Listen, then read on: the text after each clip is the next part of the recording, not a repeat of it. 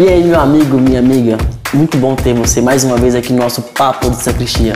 Meu nome é Marcos e mais uma vez com meu amigo Padre Samuel, Bruno e para o bem de todos e felicidade geral da nação, o Davi está de volta. Aceita um café, Davi? Bem-vindo. Eu não quero tomar café.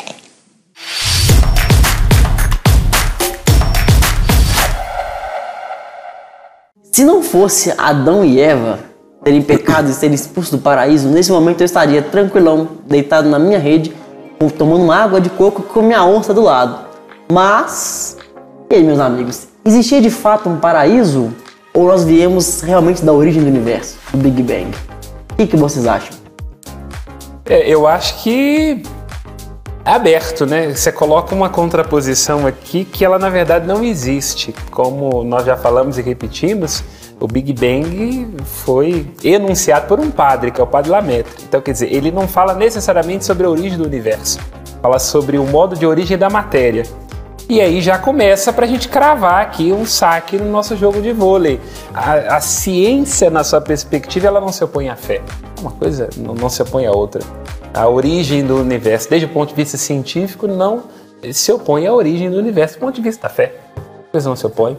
Mas há questões que a ciência costuma questionar, como a gente já até estava comentando, nem precisa ser questionado. Como a gente estava falando mais cedo sobre a questão do umbigo do Adão. E aí, Adão tem ou não tem umbigo? Estamos aqui hoje para dizer um assunto muito polêmico. A gente tem que pensar o que que, que isso implica, né? Se Adão tinha um umbigo, é, quer dizer que era porque Adão veio de um útero? Um útero é que é a questão. mulher. É, Bom, ele é um ser placentário, né, um mamífero, nós Exato, sabemos. Né? essa que é a questão. É, é, a, a ironia de tem ou não umbigo, ela tem a ver com isso. Olha, o que nós sabemos do humano solicita sempre um antes. Um homem solicita um útero que tenha gerado, que solicita dois gametas que tenham se encontrado. Como que isso vem ao encontro ou de encontro com a narrativa bíblica? E a própria narrativa bíblica, ela começa algumas coisas, ela coloca algumas coisas embaraçosas. Como é que é esse negócio do homem que brota do barro? Eu sou uma foca aqui, ó. O que, que, é isso? Então já começa já a, a ensejar. Talvez a narrativa bíblica não esteja preocupada em dar as respostas que são próprias da ciência.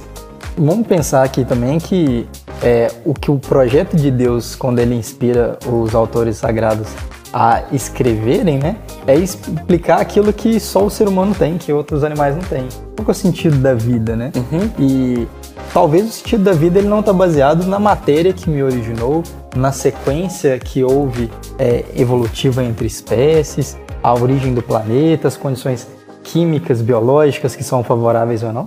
É, você saber isso te ainda deixa ainda insatisfeito, mas tá bom, eu vim assim e eu vou virar o quê? Eu vou virar é, pó, vou virar comida de, é, de animais, de vermes, mas isso ainda não satisfaz aquilo que está no meu interior.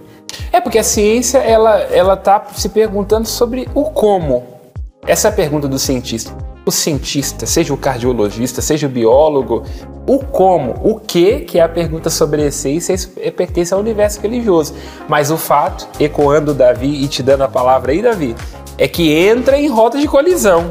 Por que eu estou que entra em roda de colisão? Porque há determinados momentos que a gente tem a impressão é que uma visão darwinista sobre o mundo vai chegar à conclusão de que o homem veio do macaco ou de um parente muito próximo dele, talvez uma cunhada, alguma coisa assim. Essa que é a questão. Parece que entra em rota de colisão.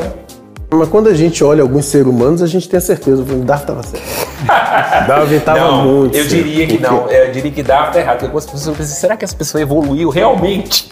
Não é possível. Deve, deveria ter acontecido alguma coisa no universo. O pessoal pergunta, né? Como é que, por que, que o macaco não evoluiu? É porque... Pergunto, como que o macaco não evoluiu? Quando é, a gente olha assim pro ser eu humano. Eu acho que essa é a questão. Mas entra em rota de colisão. Ou talvez eles estão evoluindo, né? Mas tem aquela sociedade secreta dos macacos, né? Mas estão disfarçados para não pagar impostos. Exatamente, para não pagar impostos. Pra não, votar, pra não ter que votar no Bolsonaro, essas coisas assim. Bom, Ou no Lula, tem que escolher entre Lula e Bolsonaro, né?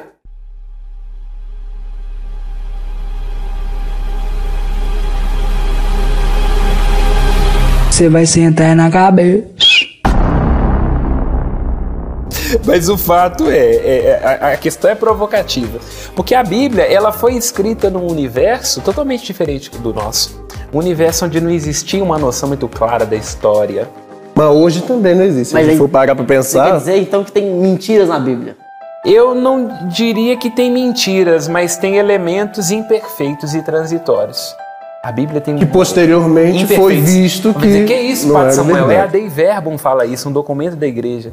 Ela fala ah, ele- elementos imperfeitos e transitórios. Quer dizer, tem coisas ali na, na Sagrada Escritura que elas já não são mais aplicáveis do ponto de vista eh, que hoje nós chamaríamos de científico, tomando cuidado com anacronismo, que elas entram em contradição entre si e pior, que são crime que são crime. Tem coisas que você não pode aplicar ali que hoje, dentro do ordenamento jurídico atual, é um crime. Foi reconhecido um erro, então, digamos assim. Uma imperfeição, porque erro significa o quê? Erro pode dar a impressão de que nós podemos pegar o olhar de hoje e projetar sobre o texto. Isso é um anacronismo. Aí, aí, aí é um erro, né? Sendo redundante. O que, que a gente tem que pensar? A gente pega o que aconteceu antes e faz uma avaliação aos critérios de hoje para respostas hoje, e não o contrário. Eu não posso pegar uma visão atual e projetar sobre o texto bíblico. Isso é um anacronismo. Então não pode mais apedrejar, tá, gente? Não apedreje ninguém, não passe ninguém fio de espada, porque a lei Sim, condena. entende? Não pode. Isso a é que é Bíblia fala que pode, mas não pode. Isso, inclu- inclusive, é muito importante nos tempos atuais, porque tem gente que eu imagino que está imaginando que nós estamos ainda na época das cruzadas ou dos reis eh, Davi, Salomão, e acham que a fé pode legitimar uma intolerância ao ponto de matar alguém por um princípio e por aí vai. Não, daí não, de jeito nenhum. Da fé e da verdade. Em nome da fé. Você falou isso aí, eu me lembro que tinha um cara... Aí é tanta fé que fede. É. E fode. Essa você pode cortar, pelo amor de Deus. É, você comentou sobre, sobre esse erro. É, é interessante que quando a gente fala de é, um escrever é uma arte, né? Você passar essa informação através de palavras é uma arte. E eu lembro que uma vez assistindo Fantástico, é, tinha um cara que ele estava sendo entrevistado. Ele era um pastor e aí ele estava sendo entrevistado porque ele tinha visto na, na Bíblia e tinha provado para a mulher dele que estava escrito lá Deus mandando ele adulterar uma mulher. Não, aqui tá dizendo aqui que vai outra vez, ama uma mulher amada de seu amigo e adultera. Qual que é a grande conclusão disso, né? É, é muito difícil você falar que o texto tá errado se você não entende o que, que ele quer dizer, o que, que ele tá querendo passar ali. Ainda mais naquele caso, essa passagem que acabou se constatando depois, eu lembro desse meme, diríamos hoje, que ele entendeu adultera enquanto era adúltera.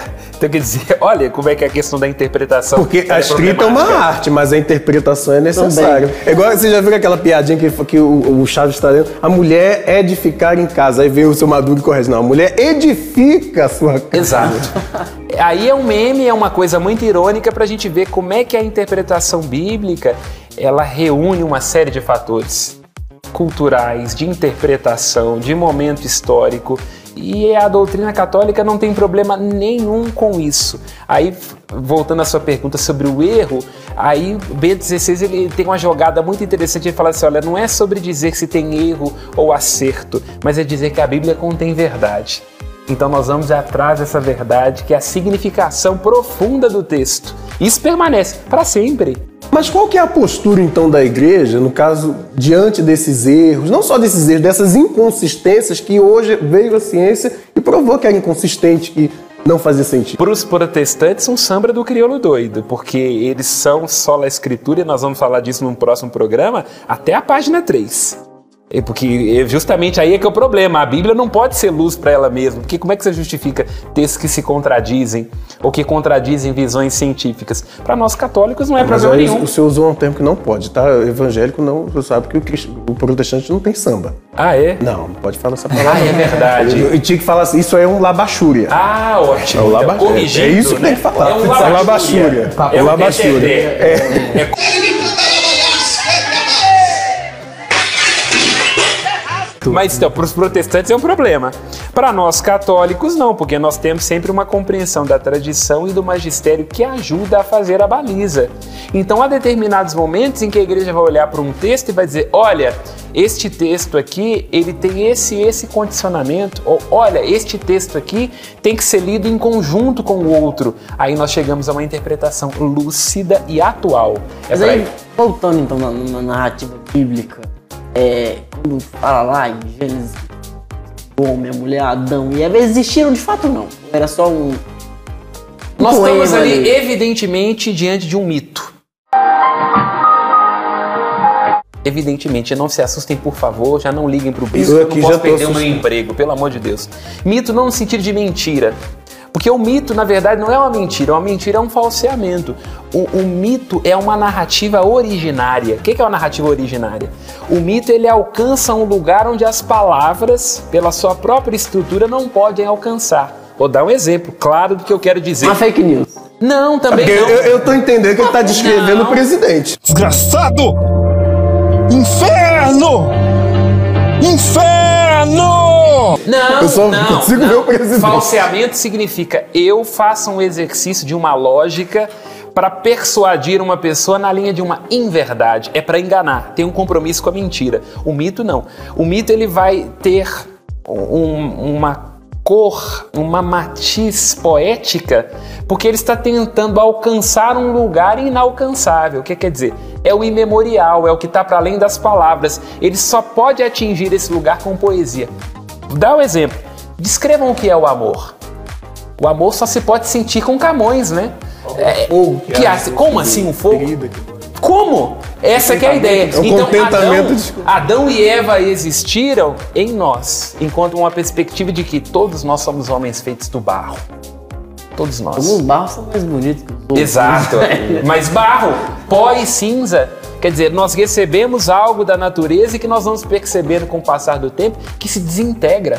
Como diz a Viviane Mosé, a filósofa, ela diz: olha, o, o tempo vai marcando o nosso rosto sem ressentimento, a gente se desfaz. Então, entende? Aí é o mito, no sentido de que não é uma mentira, mas é uma verdade tão densa, tão originária, que ela só pode ser alcançada pela poesia. Mas o senhor acha que, no caso, essas, essas narrativas bíblicas, como a gente até fala, né, são narrativas, ela veio muito da cultura oral do povo, né, do povo hebreu.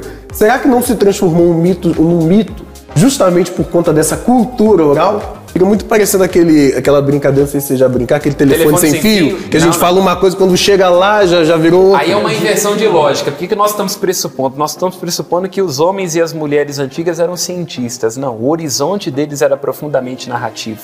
Como é na relação que um pai tem com o filho. Quando o filho e, e a mãe e o pai têm começa a fazer determinadas perguntas, o pai vai revestindo aquilo ali de uma certa poesia, que não é mentira, mas que vai acompanhando o desenvolvimento da criança. Aí os documentos da igreja vão dizer que Deus foi o grande pedagogo da humanidade.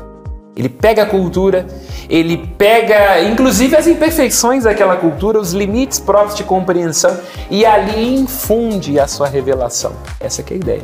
Então, do ponto de vista paralelo com o mundo antigo, o texto bíblico é um grande plágio.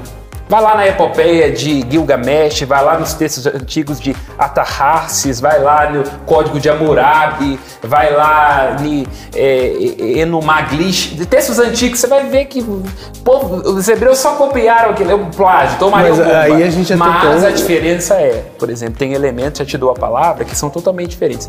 Uma relação pessoal. Não existe mundo- no mundo antigo a ideia de um Deus que brinca no barro e faz dali uma criação, né? E, e quando o barro se ergue, ele dá daquilo que é seu, do seu sopro. Isso é lindo, isso é poético, é revelador. Não existe paralelo disso no mundo antigo.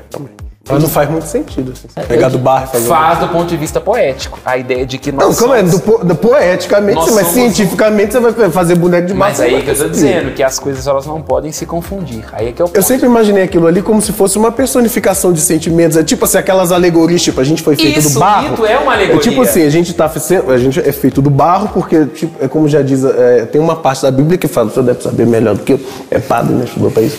É, aquela, é, que tem até música que fala, não te esqueça, somos pó. E é, um- tipo Isso. assim, pra, pra- e aquilo ali ela personifica. Não é que personifica, é. É uma alegoria. de- É, é uma alegoria, demonstra, tipo assim, a e nossa que te conduz finitude. a uma verdade mais original, porque cada um de nós na própria existência experimenta isso. Então, quer dizer, não é que na Bíblia não há lugar para o maravilhoso, não é que há textos lá que, que tem uma, uma verdade factual. Por exemplo, a ressurreição é, um fato, é é uma realidade factual. A, a multiplicação dos pães factual. Agora, sempre revestido de um relato. O relato também existe na, na pena de quem está escrevendo, que modifica uma coisa, acrescenta, exagera, como é próprio da gente quando está contando uma fofoca. Se você quer que a coisa fique interessante, você vai dizer: atravessou o mar vermelho a pé enxuto, nenhuma gota atingiu o pé dos israelitas. Todo mundo faz isso contando uma fofoca. Mas aí quando vai ver, do quando vai ver no réu, porque não tava chovendo, né? É por isso que não pode ser. pé. Era um corpo, né?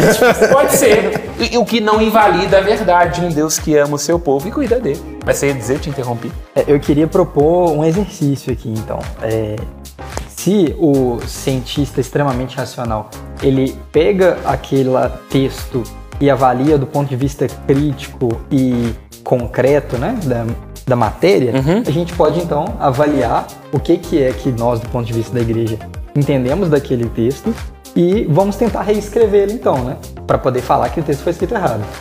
É, o próprio simples fato de que nós fomos gerados do pó, do barro, é, do meu ponto de vista, quer dizer claramente que nós não somos capazes por nós mesmos de nos autogerar, nós viemos de um Criador e nós fomos como instrumentos na mão dele. Isso, Que essa ele- é a mensagem de salvação, que é a revelação. E já Aí me traz- conta isso com fatos concretos. Já que o conteúdo da mensagem não é concreto do ponto de vista científico, palpável. Mas só de você A pegar e falar que dá pegou conta. o barro e deu a vida, Mas você aí- não precisa de mais nada concreto. Só se for é jogar o ponto- concreto por cima do barro. Mas aí Porque que é de o resto. ponto que a ciência tem que assumir o seu limite hermenêutico. A sua colocação ela é excelente, Bruno. É justamente isso, você perceber, olha, se você está querendo dizer que a, que a igreja tem um limite de interpretação, a ciência também tá, tem.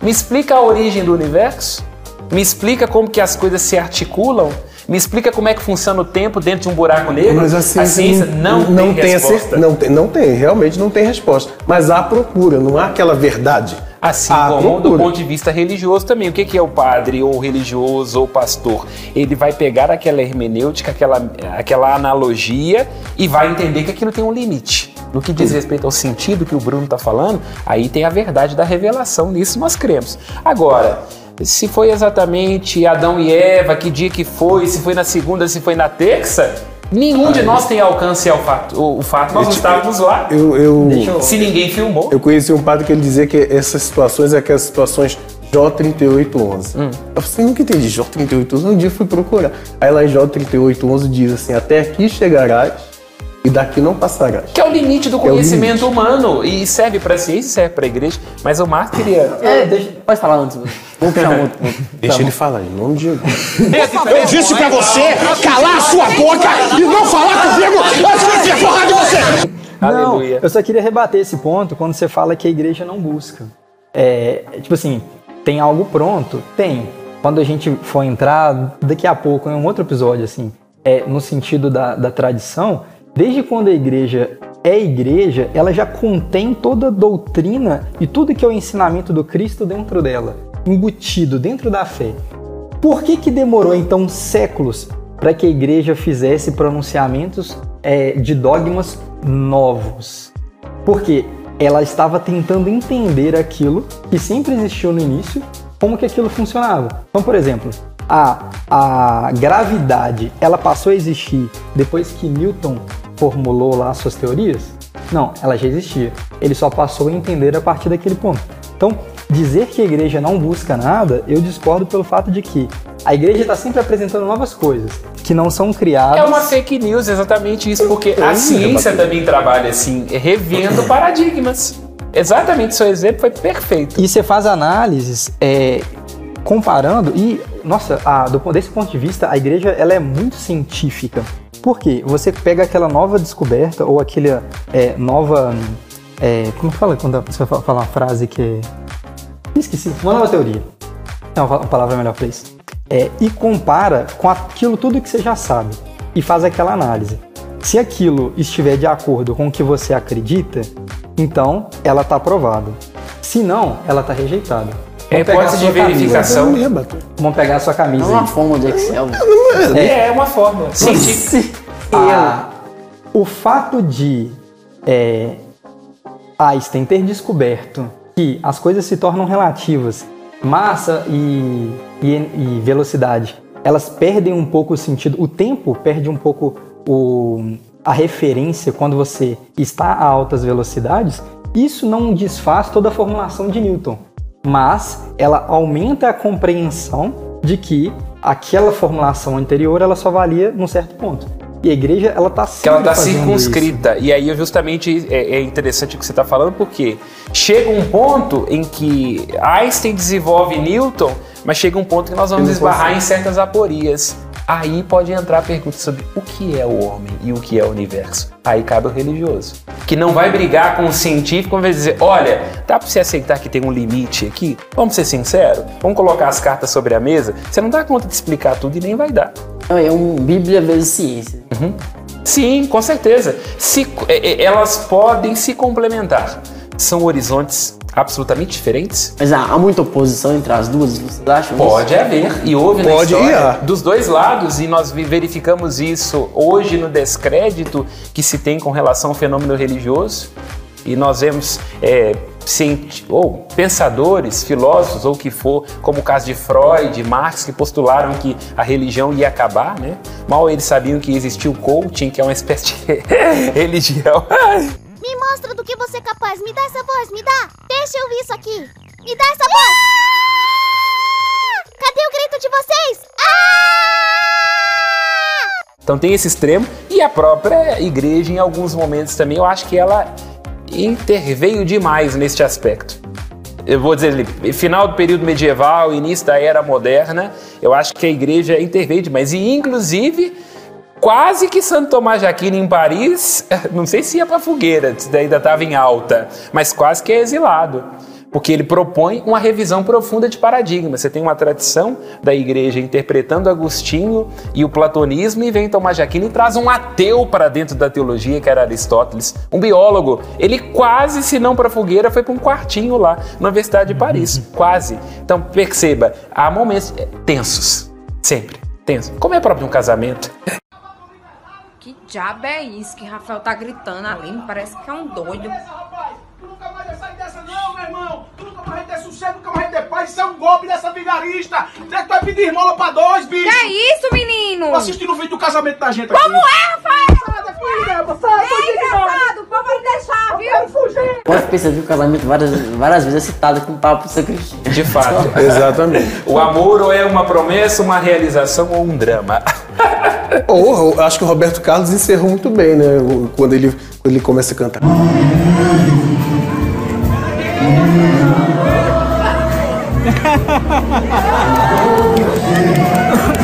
É o típico casamento. Pra mim, casamento é assim. Amém? Amém. Amém. Nosso papo de sacristia não termina aqui. Curtindo, comentando e compartilhando, você nos ajuda a evangelizar.